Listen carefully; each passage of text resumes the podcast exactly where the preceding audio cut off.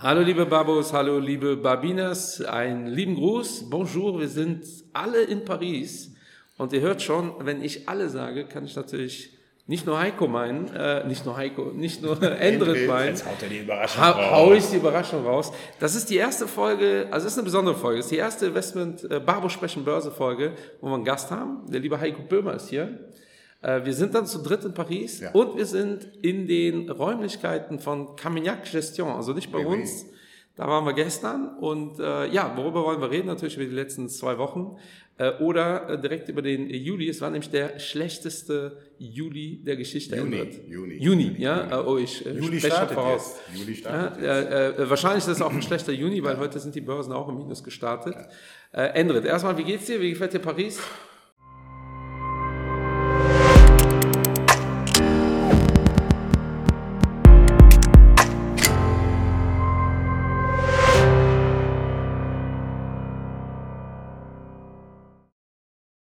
Michael, ich bin nicht das erste Mal in Paris. Gott sei Dank ist eine schöne Stadt. Und äh, jetzt mal wieder nach zweieinhalb Jahren. Und äh, wir haben jetzt hier so, so kleine Meetings gemacht, gestern und heute. Es gefällt mir sehr gut. Es hat sich nicht viel getan. Paris ist nach wie vor sehr, sehr schön. Aber mit Heiko Böhmer das erste Mal hier, unser Kapitalmarktstratege in Paris. Die Babos in Paris. Und zu deiner Statistik, ich glaube, das war eine der schlechtesten Halbjahren seit langer, langer Zeit, seit 40 Jahren. Richtig, ja. Und zwar haben wir das, ich meine jetzt der S&P 500 mit minus 21 Prozent abgeschlossen. Das erste Halbjahr. Aber die gute Nachricht, liebe Leute, liebe Babos und Babinas, es gibt das zweite Halbjahr. Ja, es kann ich- nur aufwärts gehen. Bin ich sehr gespannt. Aber erstmal, Heiko, möchtest du Ja. dich kurz vorstellen? Auf jeden Fall. Mein Name ist Heiko Böhmer. Ich bin Kapitalmarktstratege bei Shareholder Value Management und ich freue mich, auch mal bei diesem Podcast mit dabei zu sein. Einfach mal über Börse quatschen, einfach mal erzählen, was in den letzten zwei Wochen los war. Und natürlich gucken wir auch nach vorne aufs zweite Halbjahr, denn wir haben Hoffnung nach dem schwachen ersten Halbjahr. So, erstmal aber, was waren jetzt hier die letzten zwei Wochen los? Äh, Märkte wieder im Minus, Pessimismus.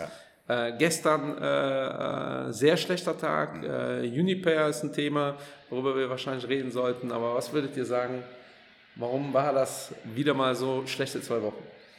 Ja, nun, wir haben äh, immer mal wieder jetzt einmal von der Unternehmensseite schlechte Nachrichten gekriegt, aber natürlich auch weiterhin schlechte Nachrichten von beispielsweise der Inflationsseite. Es geht doch noch nicht runter mit der Inflation.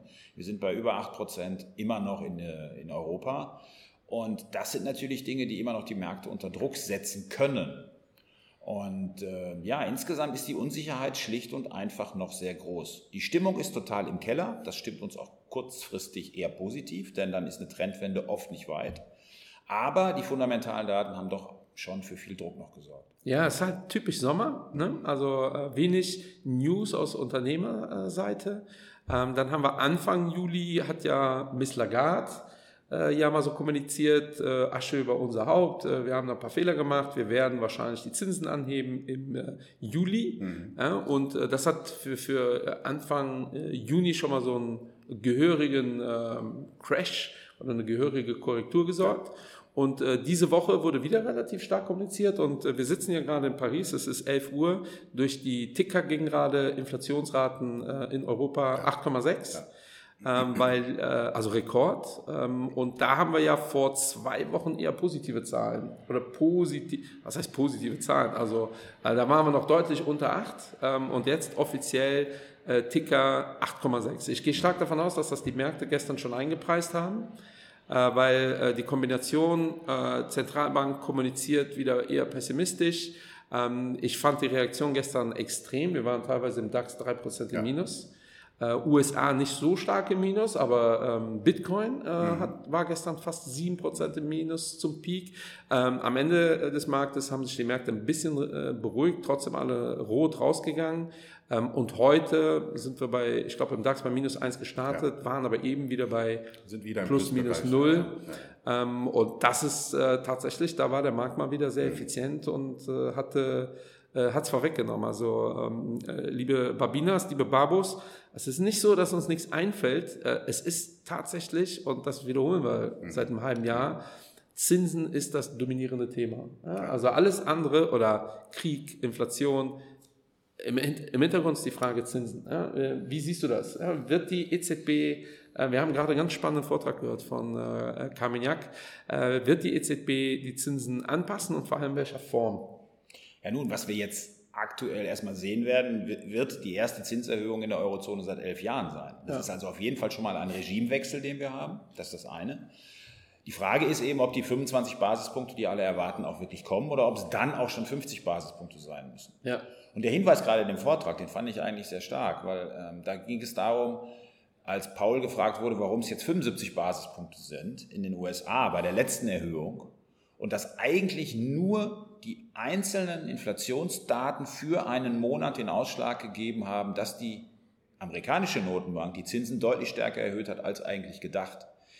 Das zeigt uns schon, wie wenig Spielraum die im Endeffekt eigentlich haben ja. und wie fokussiert und wie, wie, wie in einem engen Korridor die im Endeffekt unterwegs sind. Und wenn wir das übertragen auf Europa, dann äh, kann das gut möglich sein, dass es jetzt auch eher schneller in Europa mit nach oben geht mit den Zinsen. Und ob das wirklich positiv sein wird für die Märkte, das können wir doch stark bezweifeln. Also wir haben die Hoffnung fürs zweite Halbjahr, aber da kann natürlich immer noch weiterer Gegenwind kommen. Was meinst du, Hendrik? Ja, also ich sehe es auch, dass wir überverkauft sind. Hier gibt es viele Indikatoren und ich glaube, in Zeiten wie diese von bullischen Gedanken zu sprechen, äh, ist immer gefährlich und sehr ja. mutig. Aber trotzdem muss ich darauf eingehen, dass wir momentan überverkauft sind. Also es werden immer noch mehr Puts als Calls geschrieben. Also wir haben hier Rekordzahlen.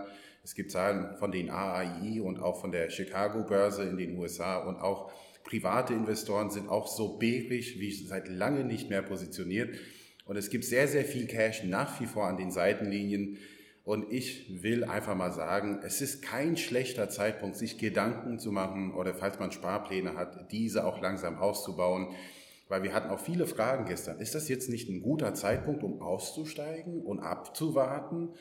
Natürlich, wenn man das weiß abwarten, als, als ob wir alle wissen, dass im September die Märkte dann sofort drehen werden. Ja. Also die Glaskugel hat hier keiner, außer Heiko Böhmer natürlich. nee, Spaß beiseite. Aber äh, man muss natürlich mit den Mitteln arbeiten, die man hat. Und momentan ist es so, Inflationsraten bleiben hoch. Das Thema wissen wir aber auch schon. Also es sei denn, wir reden über 10% Inflation. Jetzt bleibt es natürlich abzuwarten, macht die EZB folgendes, 25 Basispunkte oder 50 Basispunkte? Ich ja. meine, ich habe gestern gelesen, dass die EZB sogar auch einen aggressiven Zinssplit, ein aggressives Süß, weil ich meine, wir reden ja. von 8,6 Prozent Inflation und was machen 50 Basispunkte? Ja, aber ähm, auch das, äh, die Frage ist halt die Peripherie. Äh, da hatte die äh, EZB ja diese Notsitzung ähm, Fragmentierung ist ja so ein Begriff, haben wir heute jetzt auch schon nochmal gehört, finde ich ganz spannend. Heißt ja nichts anderes als Ungleichheit in Europa. Ja, die Südeuropäer haben Probleme, wenn wir die Zinsen anpassen. Und ich bin da sehr gespannt, ich habe es hier auch im Podcast schon mal gesagt, dass äh, wahrscheinlich wird die EZB in den nächsten Tagen ein Tool ankündigen und das wird in die Richtung gehen, dass wir, hey, wenn die Anleihenrückkäufe, die wir haben, das, was wir reinvestieren, das fließt dann in italienische oder was auch immer äh, Bonds. Ähm, und spannend ist, eigentlich hat oberster Gerichtshof in, äh, oder Verfassungsgericht in Deutschland sowas ja schon mal verboten. Ja, äh, man nennt das Kind jetzt anders. Und jetzt bin ich gespannt, ob geklagt wird, ob das wie Aber für die, für die, Bundesbank verboten, ne? Also, ja, logisch. Ja, der oberste ja, Verfassungsgericht, damit es auch nochmal hier klar erwähnt wird, kann das ja nicht verbieten für die EU, genau. kann aber der Deutschen Bundesbank verbieten, ja. an so einem Konzept teilzunehmen. Wie siehst du das? Das Schöne an solchen Regularien ist, dass die ja mit Sprache arbeiten. Fragmentierung ist jetzt ein schönes Wort. Super Wort. Ja. So. Ähm, und Sprache kann dann wiederum dazu beitragen, dass man bestimmte Dinge nicht mehr so benennt, wie man sie vorher benannt hat, benannt hat. Und dann hat man quasi das Problem ausgegliedert und zwar nicht so, dass das nicht mehr existiert, sondern es heißt anders. Wie komme ich drauf? Ähm, in Deutschland bauen wir neue Schulden auf, 100 Milliarden und nennen es Sondervermögen. Und genau in diese Richtung könnte es vielleicht auch gehen, dass man vom Wording her es einfach anders kategorisiert und dann sagt, okay, äh, nee, das ist eigentlich nicht das, was damit regulatorisch gemeint ist. Wir vertreten weiterhin die europäische Linie, wir verstoßen nicht gegen europäische Gesetze, aber wir haben trotzdem die Möglichkeit, den Südstaaten, den südlichen Ländern in Europa stärker unter die Arme zu greifen. Ob das so kommt, keine Ahnung, aber ähm, den Bürokraten in Brüssel traue ich sehr viel zu in ja. dieser Hinsicht. Ja, ich finde das äh, spannend. Vor allem äh, kann es halt schla Schlag auf Schlag gehen aktuell. Äh, auch zu dem Thema, was Enrit gerade gemeint hat, ich warte es mal ab bis September. Ähm, ihr dürft halt nicht unterschätzen, dass äh, die, die Sommermonate sind ja oft kritisch, weil so wenig Liquidität da ist. Mhm. Wenig Liquidität gilt aber als Anzünder in beide Richtungen. Ja. Ähm, und ich glaube, Heiko, du hast geschrieben vor ein paar Tagen irgendwo einen Artikel mit, äh, wir warten auf das äh, Go von Victory. den äh, Victory-Zeichen ja. von den äh, Zentralbanken. Äh, so, sobald kommuniziert wird, okay, sieht so aus, dass wir die Inflation im Griff haben in den USA. Äh, perfekt wäre es in Europa, wird wahrscheinlich aber, wir werden ein bisschen nachlaufen. Ähm, dann ist die Wahrscheinlichkeit auch relativ hoch, dass die Kurse äh, kurzfristig sehr schnell wieder auch in die andere Richtung schnellen. Und auch da habe ich eine Folie von euch gesehen. Also ich kenne die auch von vielen anderen Gesellschaften, aber die Aussage ist immer wieder erstaunlich. Äh, unterschätzt das nicht, weil auch da kommt die Aussage, ja, das ist aber in einem Bärenmarkt, äh, Bärenmarkt-Rally, also in einer negativen Phase eine positive Bewegung. Aber nehmen wir mal an, für die nächsten vier Tage schnellen die Märkte um 15 Prozent hoch und dann geht es halt wieder runter. Ja. Ähm, wenn man diese 15 Prozent verpasst hat, ist genau, ist man einfach auf einem anderen Niveau als der Markt. Und das darf man nicht unterschätzen, was das bedeutet, auch wenn man dann wieder reingeht. Ähm, man ist einfach auf einem anderen Niveau. Äh, und das kostet langfristig so viel Geld. Daher, wir machen das total gerne, dieses Konzept, aber ich kann immer nur wiederholen, investiert bitte nicht nur risikoadjustiert, sondern auch zeitadjustiert. Wie viel Zeit bringt ihr denn so mit? Und ich sage es immer wieder, wenn ihr, liebe Babos, äh, euch gerade mit eurer Altersvorsorge beschäftigt und ihr habt noch 40 Jahre vor euch, ist es wirklich eigentlich egal, mhm. äh, was aktuell alles so passiert. Ähm, trotzdem ist das so ein super spannendes und äh, sexy Thema. Was war mit Uniper oder Uniper? ist ja eine deutsche Firma. Was war denn da los? Äh, ich lese fast insolvent äh, und ganz schlimm. Was ist das Thema? Habt ihr das auf dem Schirm? Ich habe es gar nicht auf dem Schirm. Gut, gute Frage. Ich habe es ja, äh, schon ein bisschen ja, auf dem Schirm. das ist doch super. Dann beantwortet ihr die Frage äh, selbst. Ja, aber wir sind hier in einem Podcast. Ich dachte, wir führen ein äh, lustiges Gespräch. Ja, äh, Unipa, wir sind auch ehrlich. Größte, einer der größten deutschen äh, oder der größte deutsche Gaslieferant, wenn man mhm. so möchte, oder Energielieferant, bezieht über die Hälfte seines Gasvorkommens aus, aus, aus Russland. Ähm, und die haben jetzt das Problem natürlich, dass äh, ihr russisches Gas nur noch zur Hälfte hier ankommt und das müssen sie sich im Spotmarkt einkaufen. Ja, bedeutet, ähm, ja, es ist unfassbar teuer. Uniper hatte für dieses Jahr eigentlich geplant knapp eine Milliarde Euro Gewinn Anfang des Jahres. Und aktuell machen sie 900 Milliarden Euro Verlust Millionen, im Monat. Millionen. Äh, sorry, Millionen, Milliarden. Ja. Äh, 900 Millionen, äh, gestern war es spät. Äh, äh das stimmt. Wir haben uns nicht mit dem Thema beschäftigt, aber da passen wir doch genau. ein bisschen auf. Äh, ich könnte jetzt sagen, es war ein Test. Ich wollte gucken, ob ihr zuhört. Nee, 900 Millionen monatlich machen sie Verlust ja. und das ist ein Brett ja, weil die natürlich, die Kunden haben äh, fixe Verträge. Ja. Ähm, und äh, ich hatte das Gespräch in Deutschland schon mit einem Berater, der meinte, ja, selbst schuld, dann sollen die halt pleite gehen. Mhm. Ja, dann äh, haben wir aber ja das Problem, dass wir keine Energie bekommen. Und Warum passiert das, was passiert? Es ist schon ein Markteingriff äh, aus der politischen Seite. Weil der Kollege meinte dann, ja, dagegen müssen sie sich absichern, dann hätten die nie so viel russisches Öl, äh, Gas äh, kaufen dürfen. Ja, dann wären die aber auch pleite gegangen. Ja. Ja, weil dann hätten die einfach deutlich höhere Kosten als ja. alle anderen. Und so einfach, also ich behaupte, Uniper hat nicht wirklich was falsch gemacht. Mhm. In der Krise 2008 gab es ja auch ein paar große Finanzierer, die gewackelt sind, wo man auch ganz schnell gesagt hat, ja, selbst schuld. Aber das sind Unternehmen gewesen, die langlaufende Kredite an Kommunen gegeben haben und sich am kurzlaufenden Markt finanziert ja. haben. Hat seit einer Million Jahren funktioniert, dafür ist der Markt eigentlich auch da. Und wenn dann so ein extremes Ereignis passiert, dagegen kann man sich wirklich schlecht absichern. Der Unterschied zu 2008 ist noch 2008 hatten wir, das war ein Markteffekt. Mhm. Jetzt ist das wirklich ein politisches Thema. Wir haben Krieg.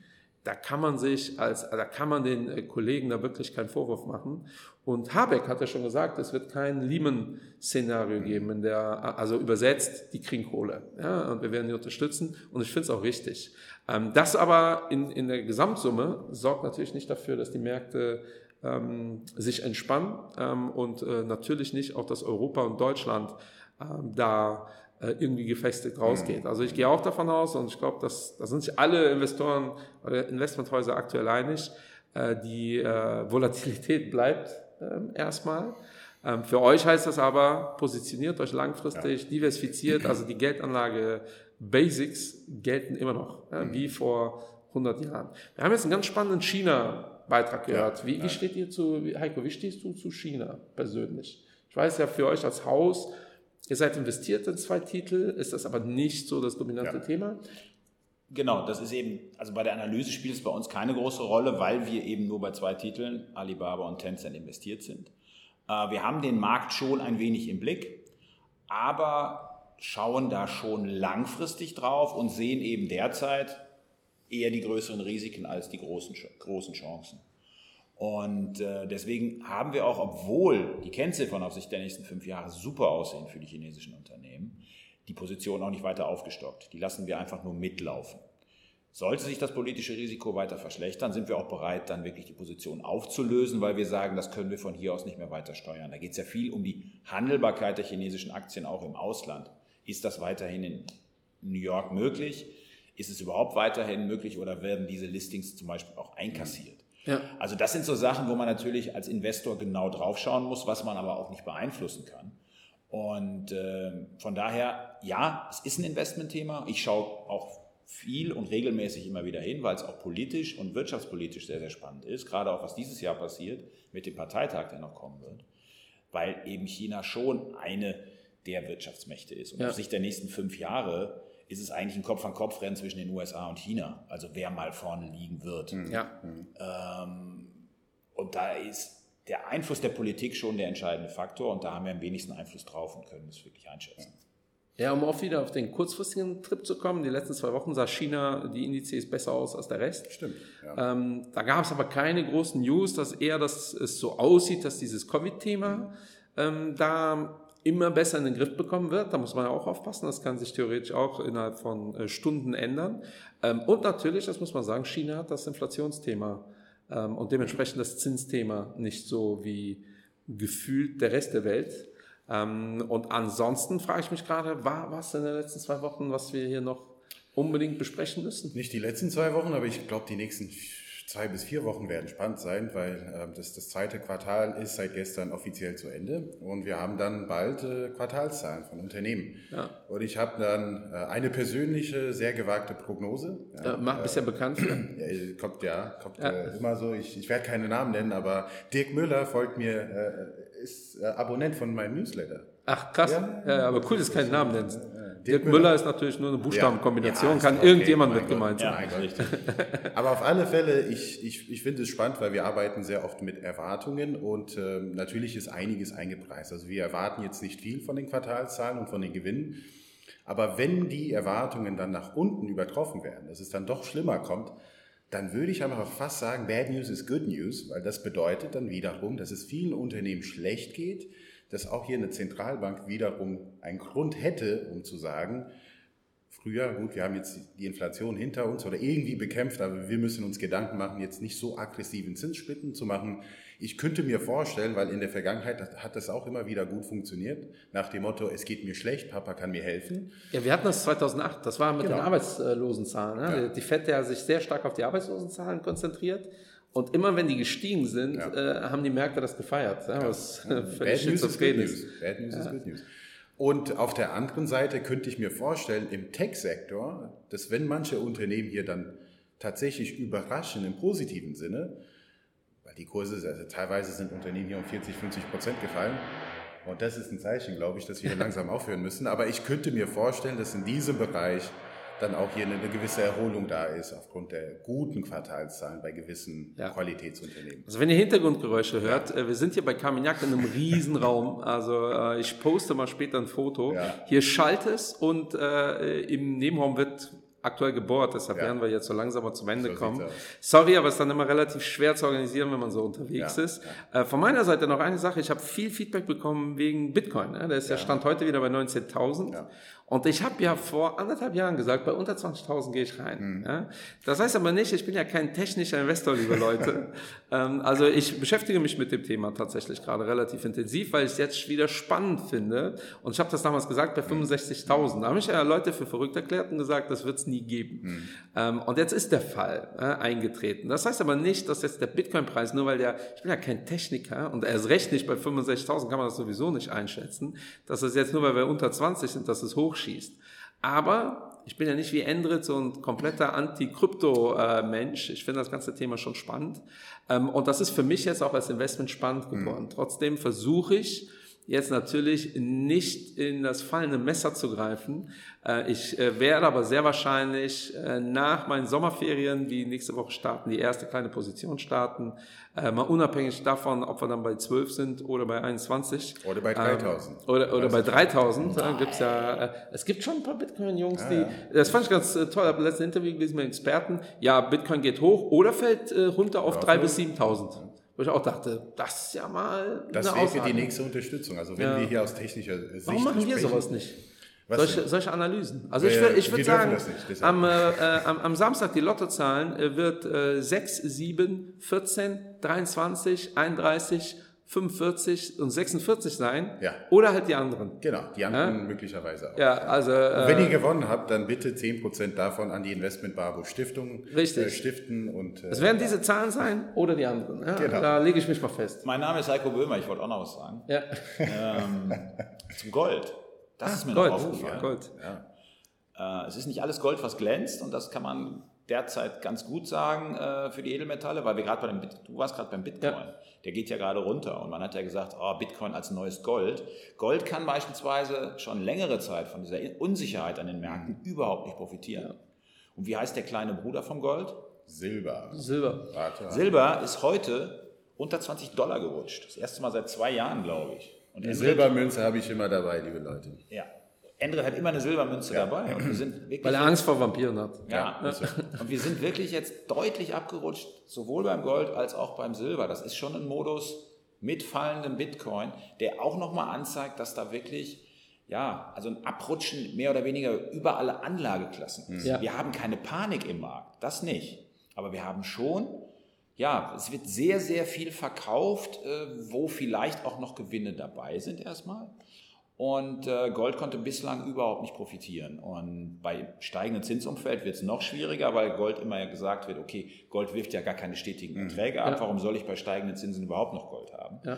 Also wichtig zu gucken, spannend zu gucken und äh, Silber bei unter 20 Dollar, das ist mein Call für heute. Mhm. Ja. Finde ich auch besonders äh, spannend. Ich erkläre mir das übrigens äh, mit den neuen Investoren, die in den Markt kommen seit den letzten zwei Jahren. Ähm, da war ja dieses Buy-the-Dip-Mentalität, das wird gerade so komplett rausgewaschen. Ähm, und es sind auch alle Assets ja gestiegen nach Corona, ne? alle. Ja? Und das heißt, diese Welle an neuen Investoren, für die war das ja wie so Schlafenland. Völlig egal, was du kaufst, alles geht gleichzeitig hoch. Ähm, und langfristig funktioniert das bei Gold ja ganz gut, dass es inflationsbereinigt und äh, eine Panikwährung ist. Ähm, bei Kryptos war das theoretisch, in der Theorie für alle Krypto-Fans, definitiv ein Thema. Das haben wir aber schon in unserer ersten Folge äh, zu dem Thema vor zwei Jahren äh, thematisiert, dass wir gesagt haben, ey, da gibt es keinen Grund dafür. Mhm. Ähm, äh, müssen wir mal sehen, ob das dann mal so ist. Bei Gold haben wir 5000 Jahre Track Record, wo man sagen kann, ja, irgendwie historisch finden wir das ganz sexy. Ähm, und ich glaube, äh, da müssen die Bitcoin-Fans sich so neu definieren. Mhm. Dieses Thema plump gesagt, scheiß Fiat Money, dafür habe ich mein Bitcoin. Ich glaube, das Argument ist jetzt einfach mal tot, ja, weil normalerweise, das kann ich nur wiederholen, ist das in der Theorie das aktuelle Umfeld das perfekte Krypto Umfeld. Ja. Inflation geht hoch, Geld wird immer weniger wert. Es gibt Länder, die von den weltweiten ähm, Währungs- und Wirtschaftsaktivitäten komplett abgeschnitten werden. Ähm, und wie können die daran teilnehmen? Ganz entspannt über die Kryptoindustrie. Ja. Äh, Offensichtlich passiert es nicht. San Salvador, habe ich damals schon gesagt, Riesenmarketing. Ähm, Gag, äh, das Land steht vor der Pleite. Ähm, es gibt äh, internationale Investoren, die sich weigern, den Kollegen noch Geld zu geben, wenn die weiterhin Bitcoin kaufen.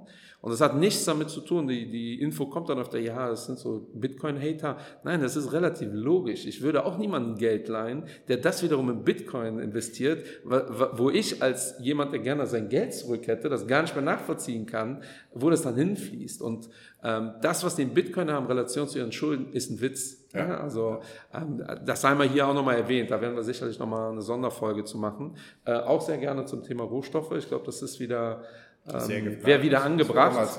Einmal im ähm, Jahr kann man das machen. Ja, wir haben einige Themen auf der Agenda fürs zweite Halbjahr. Äh, lasst euch da überraschen. Heiko, super cool, dass du dabei warst. Ich äh, freue mich dabei zu sein und äh, es ist nett, mit den Babos hier zusammenzusitzen in diesem wunderbaren Ambiente in Paris. Tja. Arbeiten kann Spaß machen. Definitiv. Wir essen jetzt noch Macaron Ja. und ansonsten hören wir uns nächste Woche. Peace out, liebe Leute. Lieben Gruß aus Paris. Au revoir. Und auch von meiner Seite, die von Gipfelakademie ist heute gestartet. Stimmt. Legt Jetzt. los, ja. Ihr habt zwei Wochen Zeit. Bildet euch weiter. Sechs Credit Points. Viel Spaß. Cheerio.